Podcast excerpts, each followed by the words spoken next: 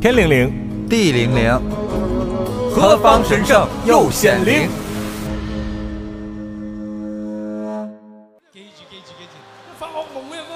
咁埋嚟咪最後一場，就同大家所有朋友一齊啦。聲流動，和你同路，從不相識開始心接近，默默以真摯待人，人生如夢。在我把你拉黑的日子里，嗯，很漫长，是吧？有三年吧，差不多。对，三年多的时间。嗯，啊你的人生里忽然间少了一个鞭挞你的教官，嗯，这三年过得舒爽吗？我说实话，一开始挺爽的。就是前期你的心理预期是这个人多久会给你解封？嗯，我具体没有预判过心理预期，但是我没有想到是三年那么久。嗯嗯，我觉得可能往多里说几个月吧，因为在那之前你也拉黑过我好多次。嗯，嗯，就可各种小事儿，今天拉黑一下，明天拉黑一下，可能快的今天拉黑，明天都就解出来了，你太低估我的实力了。好吧？就刚刚拉黑的那段时间，觉得哎还蛮爽的，嗯就是哇，终于少了一个人天天 diss 我，天天给我上课，天天敲打我。但后来时间久了之后，就觉得就感觉就会不一样。你怀疑对方已经把你遗忘了。嗯，我就觉得说，哎呀，我们原来也是，嗯，那么好的朋友，你就真的以后就不联系了吗？嗯我会思考这件事情。熹贵妃就是这样一个拿得起放得下的人。嗯，你终于意识到了对方的能力之强大，但熹贵妃也是重情重义的，好吗？所以那三年，其实我我自己身上也发生了很多事情，是你你没有参与的。我不知道那三年我对你的认知是一片空白。嗯，，对，那三年我就是呃，在 MSN 工作后期就升到副主编嘛，后来我又辞职，又自己创业，就整个的过程。请问你嗯在 MSN 这个时尚频道嗯，升职到副主编的那一刻，你有感觉自己呃拥有了一些成就感吗？呃，是有的。那你的这个成就感，就是你觉得自己和苏芒和辉姐，哦，那倒也没有啦。就我这个人还是有自知之明的，好吗？我没有说我在一个 MSN 做到副主编就能跟他们相提并论了，好吗？就是你那也你觉得你跟他们依旧还是很遥远的，是吗？，对，那还是祖奶奶级别的哦，啊、我但是我对于我自己来说，我觉得自己还挺棒的，会有这种、嗯这样一种成就感。而且当时是，嗯、我升到副主编，我下面的编辑年纪都比我大，因为我当时确实你二十多岁嘛，嗯二十二十五六岁，算是那儿最就是有史有史以来最年轻的一个副主编，所以我所以你在职场上也殴斗了一番。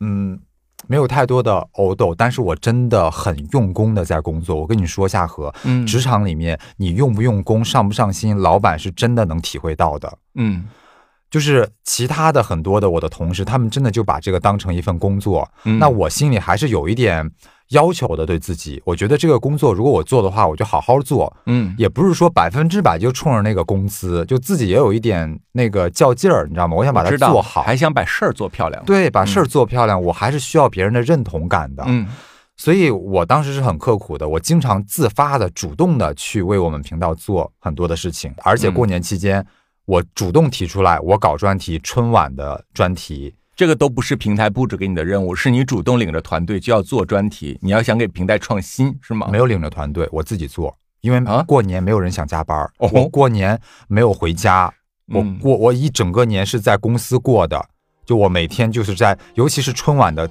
过程当中，你要去更新我们频道的一些微博，还有一些 banner 图的东西，你要实时的去更新，去那个呃图片网站上去买春晚的一些高清图片，就实时的做这些事情。包括那你的上司知道你一手在包办了整个一个大专题吗？当然知道了。就这也是我的一点小心机，当然我很努力是事实，但是你做的什么事情都要让你的老板知道。那你老板得知所有人都回家过年去了，你一个人搞这么一个大项目的话，他当时会觉得你另眼相看。我们过完年回来复工之后，大老板、嗯部门大老板发邮件，呃，抄送全公司表扬我。嗯嗯，就是有，所以有这样一件一件一件的累积下来的事情，到后来在评副主编的时候，我就很自然的就上去了。当你所有的同事都收到了大老板的 email 的时候，嗯，大家有在就是死就是揉搓衣服的那个脚，或者把那个原子笔撅折吗？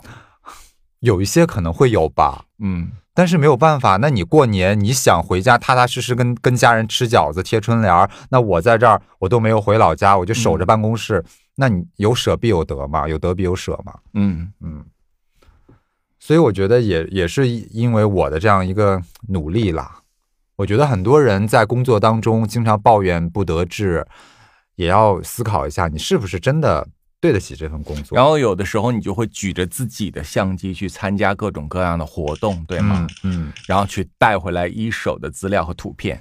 对，而且我觉得这个要要感谢校内，嗯，因为咱们校内时期锻炼了非常强悍的摄影技术。对摄影、P 图，对，就是锻炼了很多，所以工作之后，我经常举着我的单反，就我参加任何活动，别的编辑来了之后，就是加个小包，嗯，呃，端个高脚杯，就扭大扭扭大扭搭扭搭扭搭，跟你碰一下啊，亲爱的，你今天的色号是是，你今天的口红是迪奥吧？好美哦，就说一些这些有的没的。嗨，尤兰达。对，哇，你今天你最近又瘦了，真的，亲爱的，你越来越好看了。就我觉得说这些干嘛呀？跟放屁一样。过分了吧？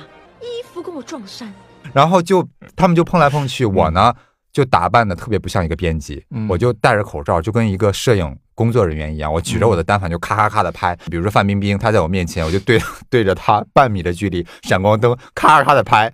然后他们也非常有职业素养，嗯可能他已经被闪的眼睛很花了，还要举着酒杯笑着一直在看你的镜头，嗯他就怕有一张不好看都不允许。当你把单反相机收起来的时候，他拿着水晶之下对你的双眼咔嚓戳了一下，觉得说王八蛋你。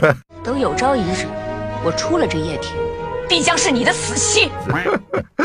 但是你看我，我去到这些地方之后，我就有一手的资料，并且是独家的。对独因为家图片其他的都是要去啊、呃图片网站上去买去采买，我的都是独家的。而且你知道，我有一个小心机是，我每次拍到明星，我会别别人都是生图出，我会去修它，哇，调色那你就会很吃得开。对，然后所以我修出来的照片，我拍出来的照片传播度是最大的，因为他们的粉丝都爱传播。对，觉得你而且拍的好他们的经纪人也会 push 你这张照片。对，就嗯他们会就会觉得哇，只有你拍出了我 idol 的真实的样貌。嗯，在他在你相机里才是最真实的，其实我都是修过的。嗯，所以你说工作当中你努力，老板是能看到的啦。嗯，嗯，那你为什么还要走呢？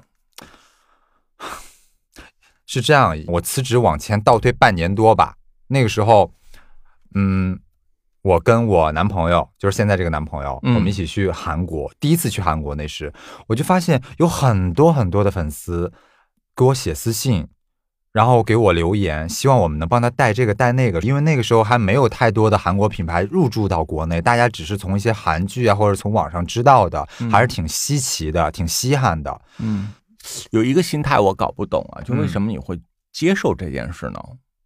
你不会觉得说被冒犯到吗？嗯，我没有哎，我没有被冒犯的感觉。因为我以前也遇到过这种情况，就我嗯 PO 在国外的照片，就有人写私信或在评论里说能帮我带个什么什么东西吗？嗯，我那刻其实蛮想骂他的，但我忍住了。我想说还好，他也没有什么恶意。呃，我觉得心态可能不一样，是因为，嗯，你咋你你怎么好意思给我说出口的呢？我知道你说的那种情况，那种情况我也不喜欢。嗯我觉得你的出发点角度可能不太一样，是因为当时我们帮粉丝带，我们是会赚差价的，而且我们会告诉他说，这个我可能我要加一点钱帮你带，因为我嗯。机票、酒店什么的，我也我我行李箱也有限，我我我带的东西也有限。所以你是跟他们沟通过的？对，哦？我说我们会加一点差价，他们是接受的，因为当时是中国这些代购刚刚兴起的一个萌芽的阶段，还没有那么多代购，所以当时我们就想说，这个可也可以当做一个副业，就偶尔去代购代购，就就当玩儿了。你代购点儿，说不定最后还能赚钱。就把这些挑费全部 cover 出来了。对，cover 出来，甚至你可能还能赚一些。结果呢，让我们代购的人越来越多，我们俩越来越累。一开始是变你怎么代购？就是人肉背货，人肉背货哎，对，就是人到那儿之后，你就一家店一家店的人肉去背货。就是这个行业兴起的早期的雏形，对吗？对，就是我我会有专门的，就不借助任何运输的实力，而就是纯的放在了你的旅行箱里面，对，然后每次拖好几个大箱子，包括那时候我是有专门的微信，是是对接这些需要代购的粉丝的，然后我就去一个一个回，每天可能要回几百条信息，嗯就每天代购，到最后就两个人你，主要都带一些什么东西呢？嗯、就是当时韩国比较有名的，比如什么爱丽小屋啊，什么各种各样的化妆品，什么可莱丝啊什么之类的。可莱斯都用带，那个时候那个东西很便宜哎，但是那个时候网上卖的也很少，而且很多假货。那个时候假货挺泛滥的，所以大家宁愿多花点钱，相信你代购的，因为你会现场给他们拍各种照片什么的。嗯，我跟你说，我最我最怕别人带什么，你知道吗？嗯你记得有一个芦荟胶吗？自然乐园的知道那个芦荟胶十几块钱一瓶，一瓶感觉有好几斤。是好大一瓶，就如果是要带几瓶那个，真的就超重了，而且你可能赚个几块钱。那你可以拒绝说这个不带，对，，后来我就拒绝了。嗯，嗯，我就说明了，我说实在是没有办法带，所以这就是我创业的雏形，跟你创业的那个比，真的是我这个太苦了。哦，嗯，就那个时候真的很累，但是嗯这也不是个常态，因为后面肯定是你要你代购的人越来越多嘛，所以慢慢的，一开始我们是加了呃当时各个门店的人的微信，就是说我们如果货太多带不了的话，你就给我们发到国内来。再往后，我们就对接到了他们的上游，也就是供应链，就这样才嗯一点一点一点一点，真的是一步一个脚印的走出来的。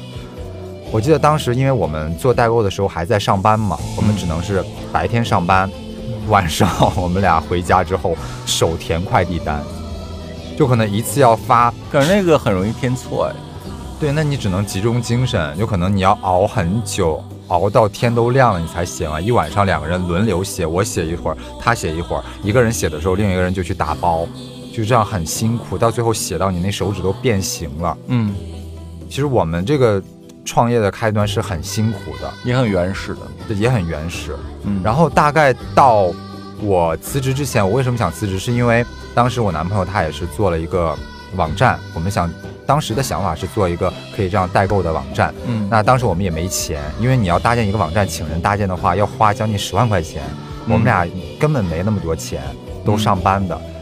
所以他呢，他可能就脑子比较好用，他去买了那个计算机的书，自己自己边学边搭搭了一个网站出来，然后嗯他先辞的职，全职做这个。嗯，因为他不是副主编，对，因为他不是副主编，他月薪比较低。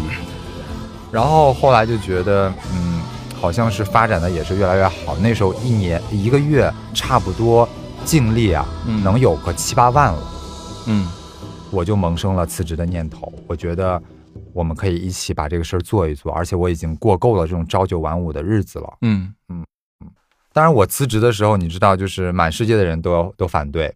当时因为跟你不联系，嗯，所以我在你的黑名单里，所以我不知道如果当时的你知道会不会反对我。但是我身边我的父母、我的朋友，包括林佑，嗯都给我打电话说你一定不要辞职，你辞职之后你一定会后悔。所有人都劝我说你工作很好，你继续做，还有很多上升的空间。但是我想说，我辞职到现在这么多年，没有一天后悔过。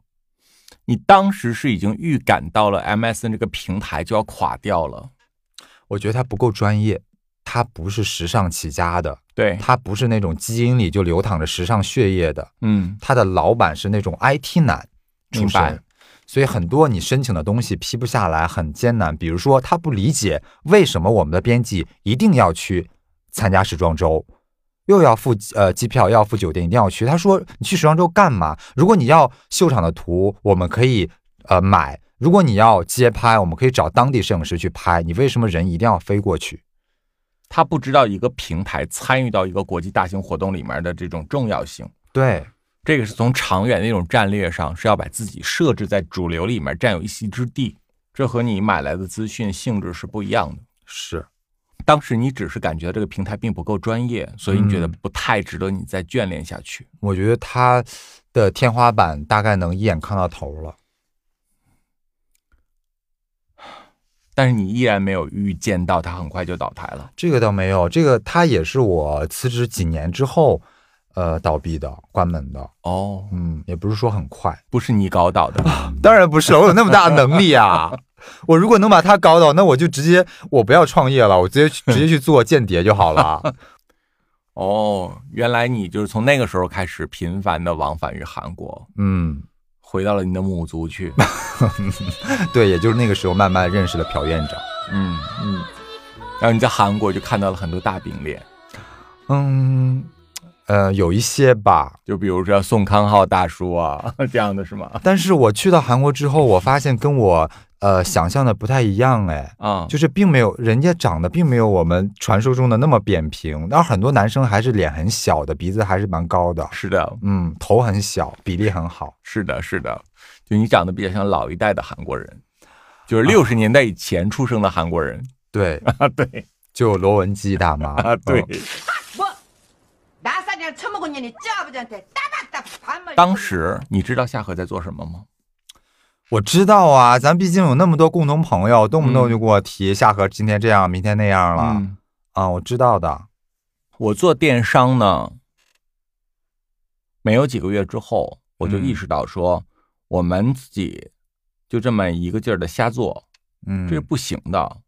就是你必须得整合产业链去发展，才能迅速的，嗯，而且才能健康的，才能不给自己增加那么大的压力的，就是更完善一些，更。完善的。我就开始找人，嗯，我找人让有的人去跑广东的工厂，有人去嗯跑天津的工厂，嗯让他们去跟工厂去谈各种各样的条件，而且呢，我觉得把所有的压力让大家来共同承担，这样的话对自己来说也健康一些。然后呢，在二零一四年的时候，我第一次去了韩国，哦，应该比你晚一些，但是我去韩国不代购。嗯，那你肯定不代购啊？，对，我觉得也没有粉丝敢让你代购吧？有那么些不开眼的，有留过言，但是我没有回复。哦，啊，我到了韩国以后，下了飞机，是韩国当时一个老牌儿的化妆品企业叫高丽雅娜，哦，因为当时是太平洋的时代，嗯。太平洋旗下有一大堆爆红的产品，就比如说爱茉莉啊，哦，比如说兰芝啊，他们到现在也很红。对，然后呢，高丽雅娜作为一个老牌儿的昔日的韩国大品牌，当时他们就呈现了颓势了。当时他们的代言人还是崔智友，哦但是你知道那个时候已经是全智贤兴你的时代，对吗？对，啊，我去了高丽雅娜之后呢，是由高丽雅娜公司一个会中文的韩国小姐姐到机场来接的我。嗯接的我之后呢，然后首先带我去他们的总公司参观。总公司参观之后，我就参观了他们的生产线，参观了他们的博物馆，参观了他们的实验室。参观实验室的时候，我就换上白大褂，假模假式的呢，把那个制剂举起来，在啊高空中看了看，假装在质检。对，假装在质检。现在想想好可怕，是这样的。以后再有那种神头鬼脸的人在那假装质检的话，你完全可以吐槽他，因为他什么都看不懂。嗯，在科学面前，你是个无知的人，你看什么看呢？对啊，质检肯定是专业人士、专业机构、啊。对呀、你又没学过，你看不懂什么呀？你就是摆造型而已。然后呢，又跟他们的老板合影，嗯跟他们工厂的主任合影，所有合完影之后，直接传到中国来，散发一个消息，就是我即将跟韩国的高丽雅娜推出一个新的产品系列，是专门做气垫 BB 霜的。嗯虽然中国当时也有一些工厂能做，但是你知道那个时代人们对于韩国气垫 BB 的这种迷恋和信任感是无可比拟的。啊，那个时候韩妆是很爆发的。对，然后呢，我就去了这里，去了这里之后呢，我就跟他谈，你要把所有的原材料运往中国天津的高丽亚娜，再完成外包装，嗯，再完成塑封，我们要把成本降的相对的低一些，嗯但是又要利用到你们韩国的核心技术。嗯大概过了一个多月吧，嗯，我们的那个气垫就上架了。上架了。对，一个月的销量是两万两千盒。妈呀，两万多盒气垫笔。对，我们卖一百二十八块钱，哎，我突然数学不好了，这得多少钱啊？一百二十八块钱乘以两万二，两百多万，对，将近三百万，是的，而且只是一款产品，一款产品，哇！对。那我们店当时有那么多产品，啊，我们金庸四号系列每年是卖四十万块然后我们的气垫 BB 霜每年是卖十五到二十万盒。我那几年虽然在你黑名单里，嗯但是我也是听经常有时候听林佑说，有时候听王鑫说，有时候听孙鑫说，也听到过。嗯，嗯，就说你开了一个店，做卖的多多么多么多么多么厉害，是的，嗯一年一金冠。太牛了。所以你看，但是你做这件事情的前提也是因为你也知道自己能做什么，对吧？就是你是嗯对自己有足够的了解才去做这件事情的。是的，所以我觉得每个人，你无论是说工作也好，创业也好，你肯定首先是你知道自己有多大的能量，你再去做适合你的事情。对，那就是我第一次的去韩国，然后名义上考察，也玩了几天，然后在韩国给了我非常多的启迪。我觉得韩国的护肤品工业呢，我瞬间就看透了它这个把戏。我发现韩国呢是一个更新换代特别快，但是是没有经典产品的国家。对，然后呢，我从此就意识到，跟韩国人合作，也不要计划的太长远。嗯，因为韩国的产品就是今天流行马油，明天流行蛇油，后天流行牛油，你也不知道它每天流行什么。所以在韩国做东西就是做一个流量产品。最近风靡这个，老百姓需要，那你就做这个。明天呢，可能又红那个了，你就再换一家，就再去合作。是，所以我就意识到了说，我能够提供的是什么？是销量和数据。我把这些东西，我要拿过去倒逼给工厂。嗯，让他们去替我完成那些难题，我不要把那些难题附加到自己身上嗯，啊。哎呦，这个其实就是你算是你的第二次创业，算我的第二次创业，因为第一次是摄影工作室嘛。对嗯，也是算是走上财富自由的开始。哦，我是觉得这是命运肯定有命运的色彩在的。极重无比。嗯，嗯，我当时呢有个男朋友叫小豪，哦我知道。我是二零一三年的七月份认识他的。嗯然后我刚认识他的时候呢，他说他三月份算命的时候，那个算命的师傅就对着他说：“你下半年会遇到一个爱情，嗯但是你会因此而生一场大病。”当时他十八岁，嗯他当时也不知道自己什么病，因为他健康的不得了。嗯我们俩七月三十号认识，到了八月底的时候，他忽然间就住院了，怎么了？他肾就开始大量的积水和发炎。哦我好像有有听他提到过。，对，而且他入院了以后，他就回到他的老家，然后呃，他爸爸妈妈天天照顾他，嗯在医院里面整整躺了三十多天就没有出来过，天哪，然后做了一个肾穿刺。天哪！据说穿刺很疼。对，所以当我得知这一切的时候，我就明白了，命运是有轨迹的。怎么讲呢？你知道吗？横财必定和横祸是一起来的。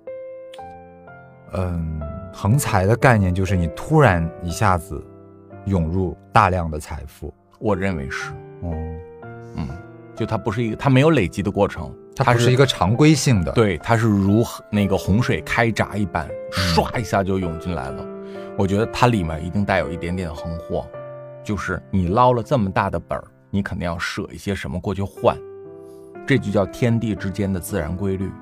那等于说就是小豪，我可以理解成是小豪替你挡了一个祸吗？对，哦至少我个人是这样认为的啊，尽管这没有任何的科学依据，但是我个人是认为说，就是老天给了我一个发大财的机会，然后又给我派来了一个天使来挡了一挡挡了个灾祸。一煞，哦，嗯，然后他就这个病病殃殃，病病殃就病病了殃殃了，得有差不多半年的时间才渐渐的恢复。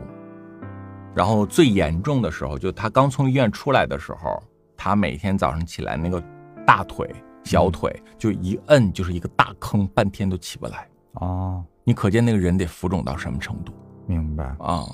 那真是遭老罪了。然后呢，就在那段时间，还有很多网友就经常的吐槽他，嗯因为你知道，那个年代，呃，和我那个著名的感情，他们彼此之间那个时间线很近，它中间其实就隔了两年，对吗？嗯，一个是发生在一一年，一个是一三年，也就是你的受众群其实有一大部分是来自于之前的那个爱情粉儿。是，那这些爱情粉儿呢，虽然他们知道发生了什么，但是他们从情感上是不能接受你又跟别人生活在一起的。我明白。于是有很多过去老的爱情粉就开始无缘无故的攻击我这个新的男友。他们去比会去比较，我觉得他都不止比较，那些粉儿很恶毒的，嗯非常的恶毒。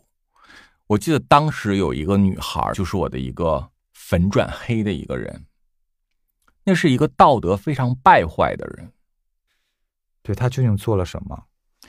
他呢印象深刻。就因为我不和那个麦洛洛在一起了，嗯然后呢，他就天天窥探着我们双人的生活。时隔两年之后，我又遇到了我的新朋友，嗯那我他就开始每天就去研究我这个新朋友，比如说冒充一些好心人跟我朋友聊私信了，因为我朋友是个小孩子，很有礼貌的，他挨个回。嗯回完以后，他就可能会套我朋友的话什么的。哎呀，什么我一直都是你的粉丝啊，我好支持你啊。那咱们可以加个 QQ 吗？我的朋友当时年纪很小，非常的善良，什么都不懂，他就潜入到我朋友的 QQ 里面去，去 QQ 空间把人家小的时候十二岁、十三岁、十五岁的照片都截出来，截出来之后发那种一篇一篇的营销号一般的帖子，就说啊，你看他小的时候长得多难看呐、怎么怎么巴拉巴拉的。其实我朋友长得那么好看，你知道小豪长得多漂亮？是啊，然后呢，他就把人家十二岁的涂涂，因为小孩子小时候会涂涂的，他就把人照片涂了，这完了给人家那个脸上 P 上各种那种侮辱性的字眼，然后发照片发出去，哎呦，这人也太坏了。特别的缺德。然后呢，他还会就是自己再换一个头像。嗯伪装成其他的人，然后再试图去寻找我朋友的那个微信，啊，加微信，就理由是说你你不要听网上那些人怎么怎么样，姐姐永远支持你，你你一定要心情好好的。就又还是这套说辞来套近乎。诋毁我朋友的是他，他在换一个小号来扮演关怀的人，哇，他好阴险啊！然后就加上微信，加上微信以后，再把我朋友的微信的朋友圈里的私人的事件给搬到网上去。哇，好小人哦，这种人。对，我觉得你不喜欢一个人，你可以去大大方方的喜欢，你干嘛要用这种手段呢？对，啊、我记得最过分的一次是什么？嗯，他可能不知道怎么样就知道了我朋友在生病，就是他那个肾穿刺的时候对。他就在网上集结所有那种黑粉儿，嗯那黑粉很多的，因为当时有很多号，每个号几万粉丝都是专门的黑我的，嗯，他就在黑我的群里面去发表我朋友生肾病的这件事情，嗯然后就发各种黑帖，就说祝你生肾病早死啊，祝你生肾病永远住不好啊。不是他们怎么那么不给自己留点口德呢？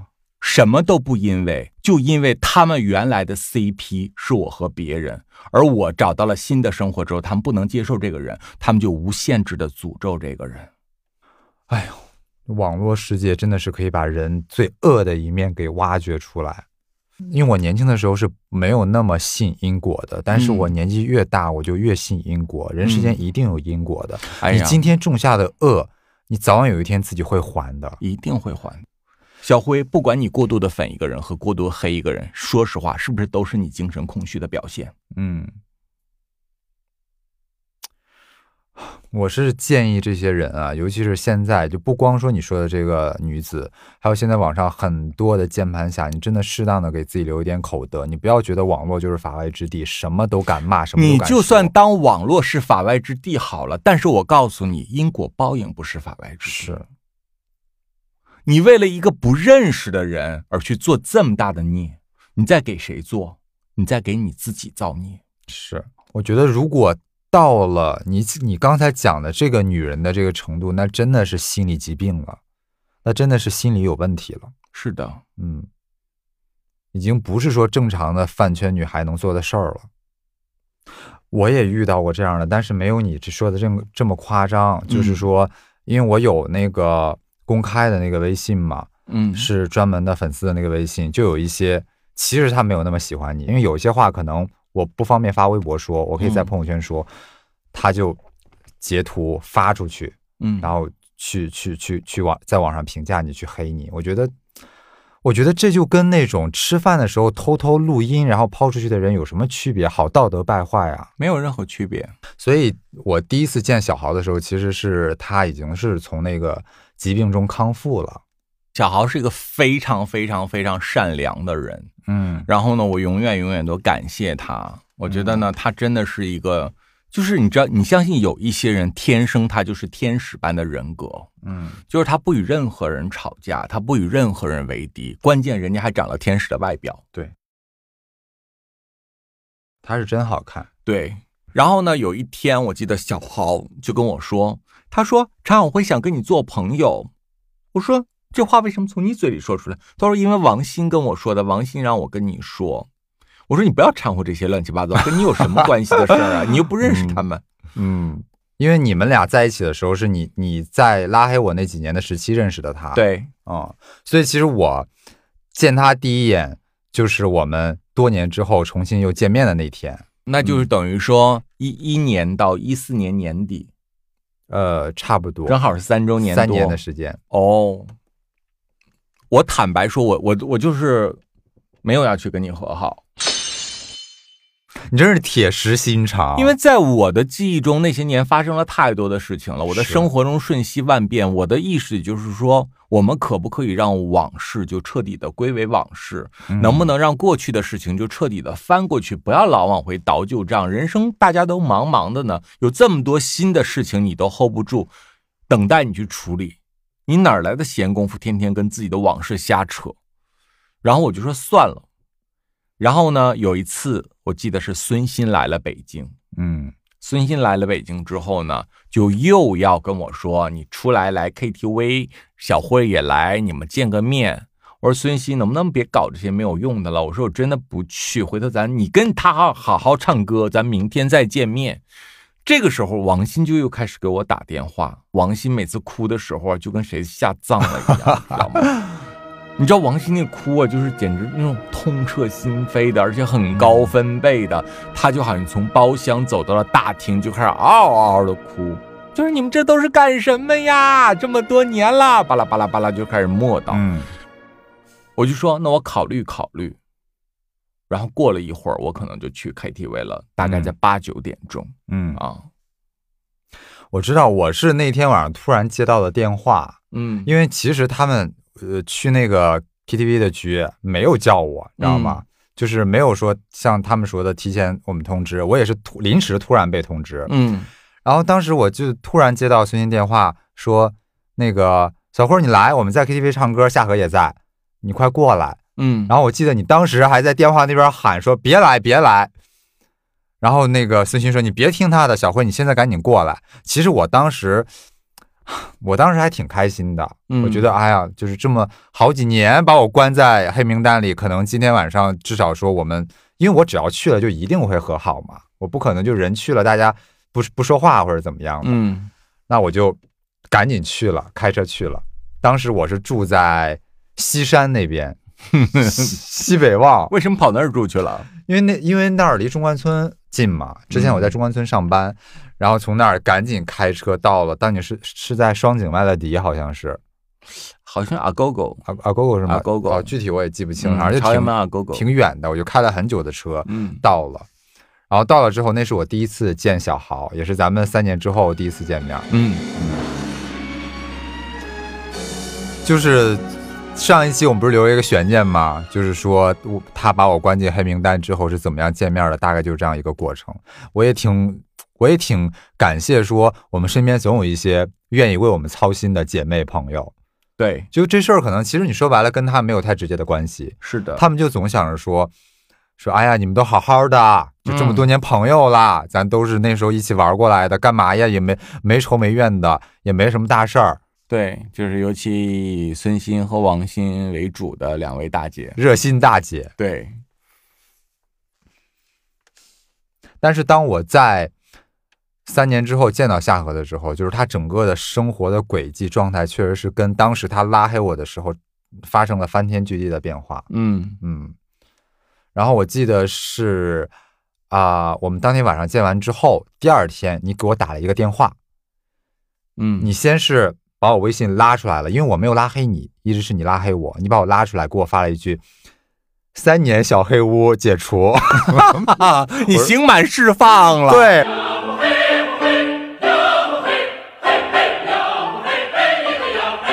我说好，我说好，谢谢。然后你给我打了一个电话，我们就简单聊了聊，嗯大概就说了一下这些年的事情。嗯，嗯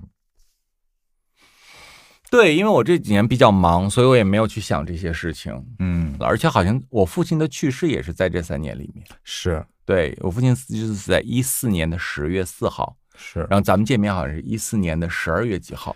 对，因为你父亲去世的时候我也知道嘛，所以他们有说。然后当时因为我是不敢给你打电话的，嗯因为一个是我打电话，我我不知道你想不想接接到我的电话；第二个是我觉得你父亲刚去世，你在伤心当中，这个时候也不要打扰你，所以我就发了一个短信给你。嗯当然，可能给你发短信的人很多对我那段时间没看短信，而且我一个月没有看微博，哦，我一个月没有上网。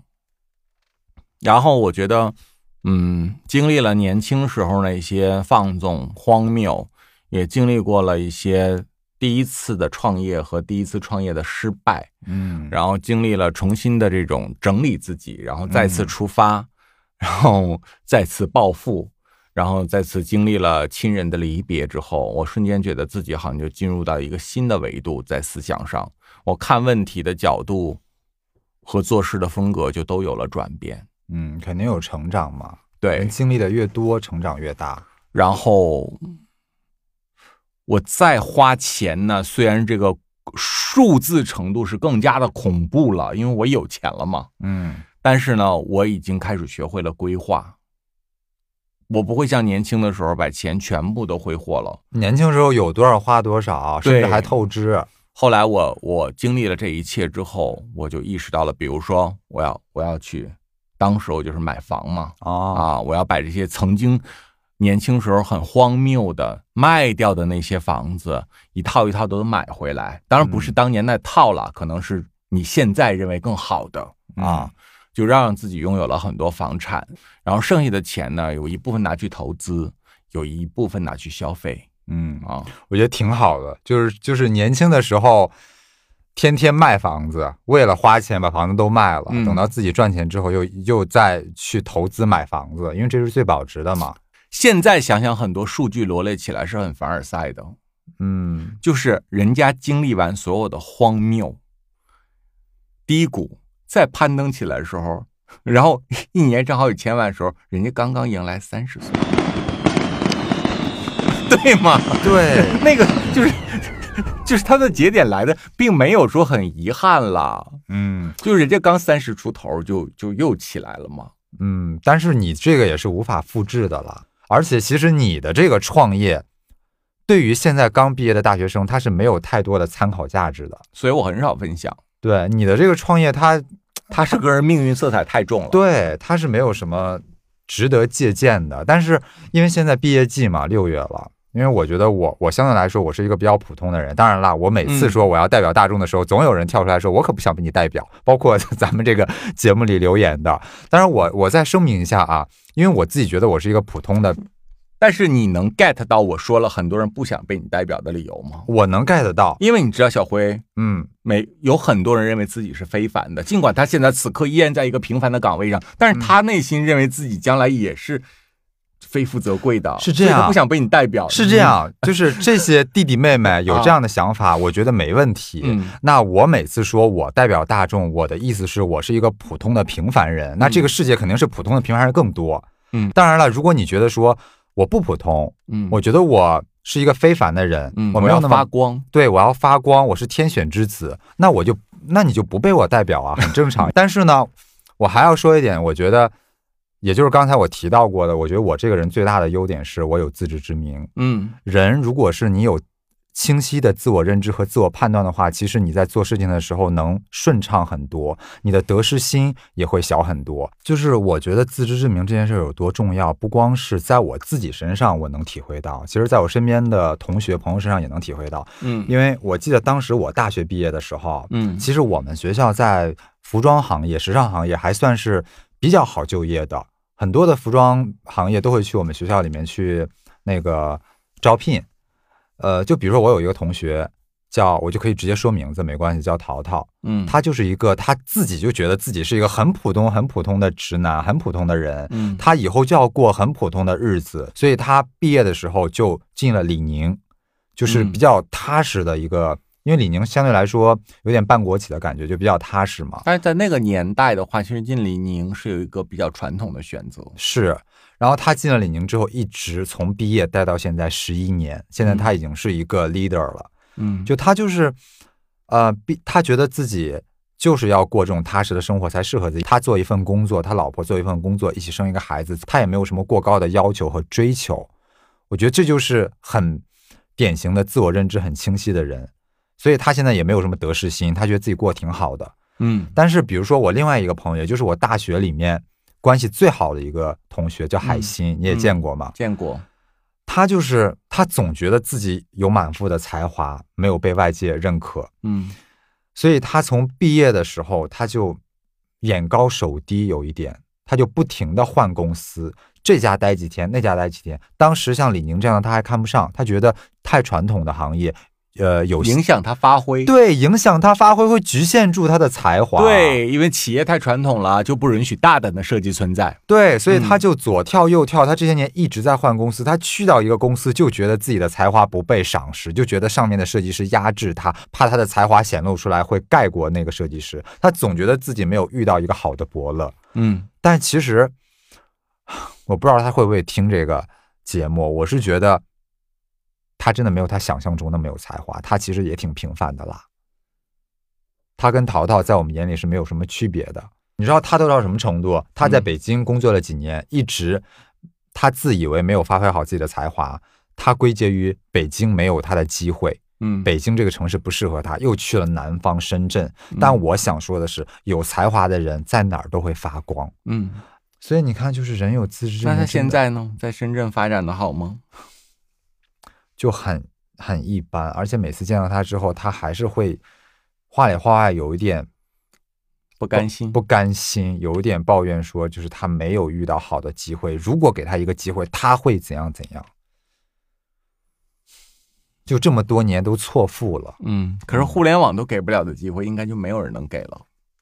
哪怕今天有一个人，他个人特别欣赏你，但是你们合作完之后的产品，还是要拿到互联网上给大众做检验啊。是，所以所以就是所以你终究还逃不过大众啊。是啊，这所以如果你真的有才华的话，大众是不会把你埋没的，因为这是一个互联网的时代。所以我就想给那些现在刚毕业、你面临工作还是创业的弟弟妹妹们提醒一句，就是你一定自省一下，你到底有没有你自己想象中那么不普通和不平凡？你有清晰的自我能力之后，你再去选择我到底是工作还是去创业。你如果不把自己摆在一个正确位置的话，无论你是工作还是创业，其实都不会得到你想要的结果。你所说到了自知之明四个字，嗯那我也可以把它翻译为自知之明等于认识自己，是因为人活一世就是一个认识自我的过程，当然对吗？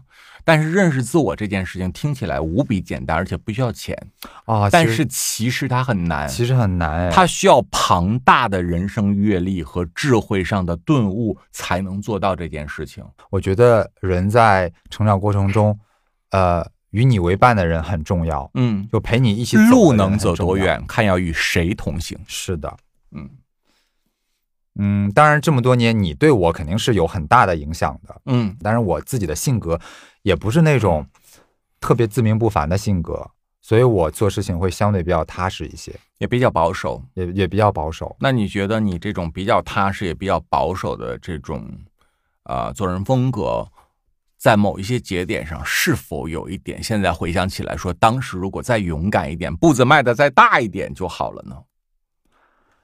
嗯，我倒没有太多这种想法，嗯因为我觉得每个人的生命轨迹其实是基本上都是最适合你的一个轨迹，嗯，不会去回想说，哎，当时我要这样就好了，那样就好了。我觉得现在已经挺好了。所以你不会想说，如果二零一三年的时候你买了比特币就好了。嗯，二零一二零一三年的时候，我买了比特币，我也不会留到今天。以我的性格，它如果能翻五倍、翻十倍，那我可能敲锣打鼓的就卖掉了。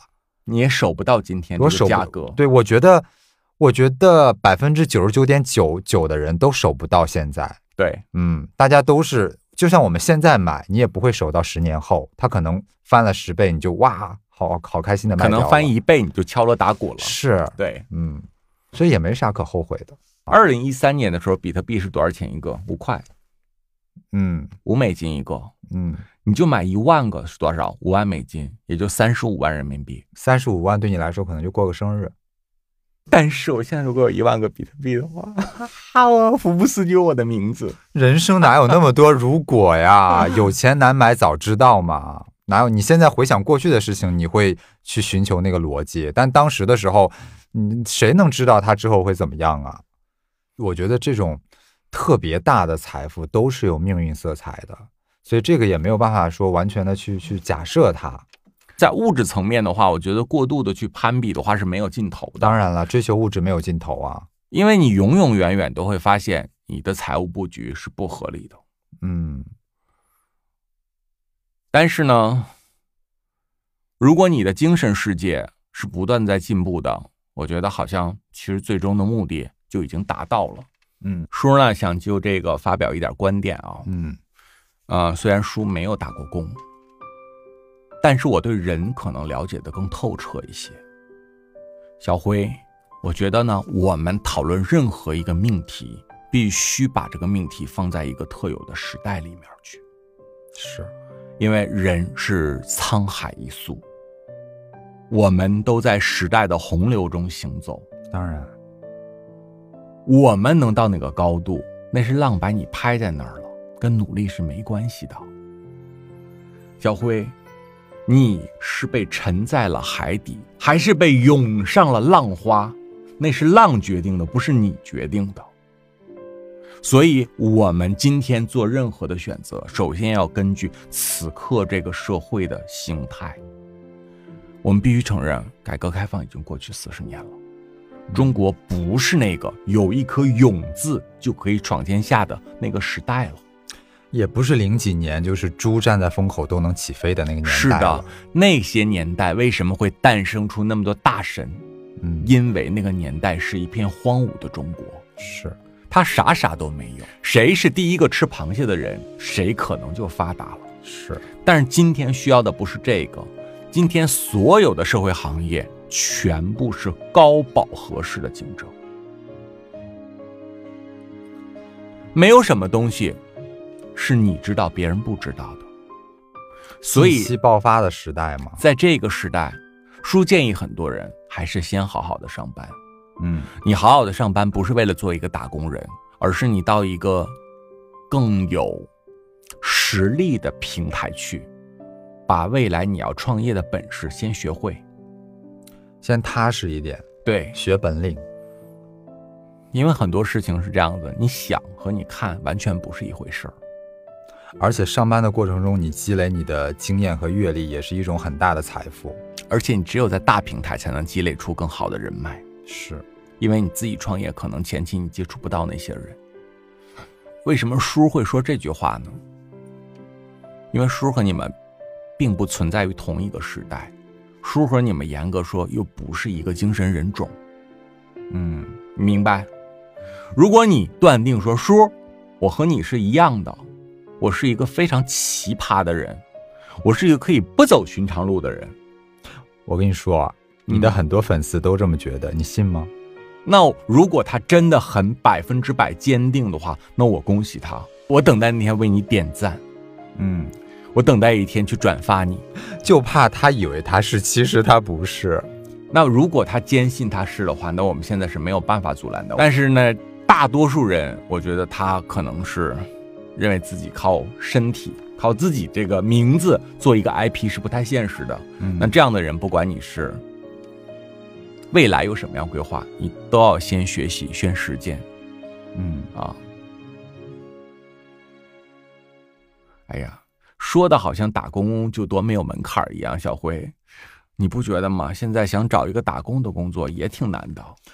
呃，打工是有门槛的，就比如说当年我毕业的时候，我进那个 MSN 的时候，人家的门槛就是你你要来面试，你就至少你要本科毕业。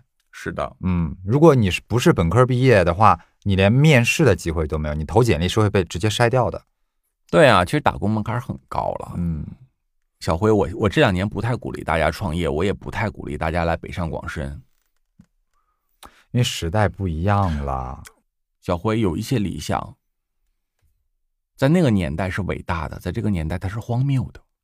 就像咱们那个年代都往北上广深奔，都觉得这是一线城市才有我发展的机会。但现在你不觉得很多的地方城市都发展的很好，对，又适合生活，也有很多工作的机会。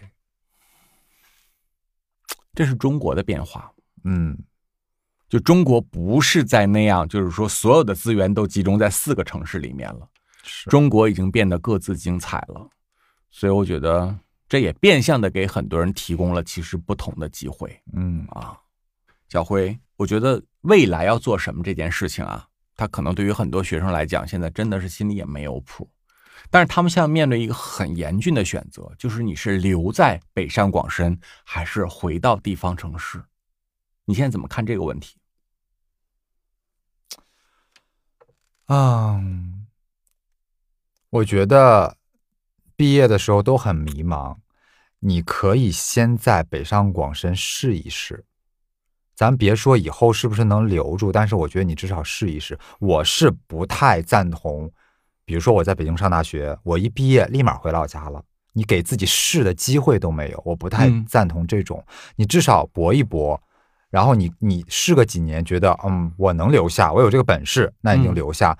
我实在觉得这儿压力大，不适合我，没事儿，到时候再回老家过相对安逸一些的日子，也来得及。你觉得从北上广深学了一点本事之后，回到地方城市，真的就会变得很精英吗？呃，不一定，现在不一定了。因为据我的观察，他们的模式是不太一样的，而且很多北上广深很呃抢手的职业，在地方城市是没有你的发挥空间的。嗯就比如说我们在北京，因为现在自媒体行业兴起了嘛，很多嗯公司都会有新媒体这个职位。对，新媒体这个职位，如果是你要招到一个合适的新媒体是很难的，所以其实相对来说还是还是比较抢手的。是的，但是如果你新媒体，你做新媒体的，你回到老家，你根本就没有这个职位的需求，很多地方。嗯，嗯，留在哪儿，我觉得这是一个个人命运的问题，我们真的嗯不好给大家出主意。是人生处处是缘分。对，我有的时候经常怀疑一个问题，就是我嗯干嘛要在北京？我也怀疑，我近就是因为两年越我从小发怀疑。从小到大都生长在这里，然后我还没有给自己找到一个搬走的理由。嗯，但是我也更喜欢其他的城市，因为首先北京气候不好，嗯然后再就是北京的这个交通非常的拥堵，再就是我发现中国有非常多秀美的城市，生活又方便，然后空气呢，又好，空气又好，然后物价也没有这么高。呃，大家生活的状态也比较轻松啊，嗯比如成都哦，是，啊，然后你在北京买一个两居室的钱，可能在成都就能买一个别墅，嗯，你说哪边生活质量高呢？所以这是个问题。是。对，我觉得咱们对北京还是有一些感情在了，因为生活太多年了。就是我生活已经十几年了，那你生活的比我生活的时间要更久。嗯，二十几嗯年，嗯，对。那可能你在一个地方，它已经成为你的第二故乡了。这个问题，我认为接下来也是我人生一个需要彻底思索的问题，就我的肉嗯身到底应该放在哪里？因为对我来说，放在哪里都一样，嗯，我我应该放在一个更舒服的地方，但是是显然那不一定是北京。在六月份的毕业季，我和小辉呢回顾了人生，有不同也有相同的命运轨迹。对，反正挺长的，还分上下两期。对，嗯，因为它跨越了太多历史时代。是要想的事情太多。然后呢，聊完这些之后，究竟我们给今天的年轻的听众一个什么样的答案？好像咱们也说不出来。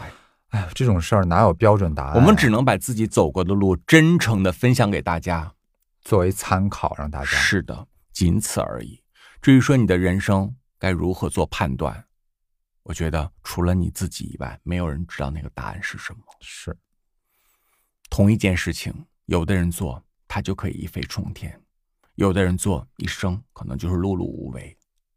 而你们的两个人的能力，可能从表面看起来没有什么差别。嗯，小辉，这就是我特别不喜欢听见努力被捧上神坛，因为我觉得过度追捧努力对人是很不公平的。嗯，你你歌颂的是什么？它的结果对吗？你有去歌颂那些努力了之后又不成功的人吗？我们永远看不见那些明明很努力但是就是不成功的人，我们一直去歌颂那个拥有了很好结果的人。你不觉得这就是唯结果论吗？这很势利哎。这个就是幸存者偏差呀。对呀、这很势利，这明明就是很势利，这不叫努力啊。努力是个目的性很强的词，嗯，可是小辉，往往你目的性很强的东西，他都达成不了，会事与愿违。你不觉得所有的成功都是无心插柳柳成荫吗？对，所以呢，书在这里面想告诉那些已经通过自身努力获得了一定成果的人，嗯，不要过度放大自己的努力，你只是比别人幸运而已。我也想鼓励那些努了半天力，也没拼出什么事业的人，不要灰心。人生有的时候你不知道是哪片云在下雨，你不知道是哪根枝条会开花。没有事业，也许会有一个很好的家庭，嗯，对吗？就是上帝为你关上一扇门，但是又给你打开一扇窗户。一定会的，请相信上帝是给你一样拿走一样，对每个人来讲都是很公平的。当你认为不公平的时候，是你站在此刻这一个点来纠结这一件事情。对，当有一天你走过很长的路，你回首这一大面积的时候，你会发现说，其实嗯，此起彼伏，是，每个人都是拥有了一些，失去了一些，所以我们要学会珍惜，珍惜我们已经拥有的。嗯，然后呢，那些我们不曾拥有的，随缘去吧。来，让我们捡起丹姐的那句经典台词：再见。大地不曾沉睡过去，放肆不夜城，这里灯火通明。是谁开始低声招呼，打破了午夜的沉寂？空中弥漫着海的气息。叫卖的呐喊，响着生活的回忆，天地忙忙碌碌的脚印，写的是谁人一生的传奇，传奇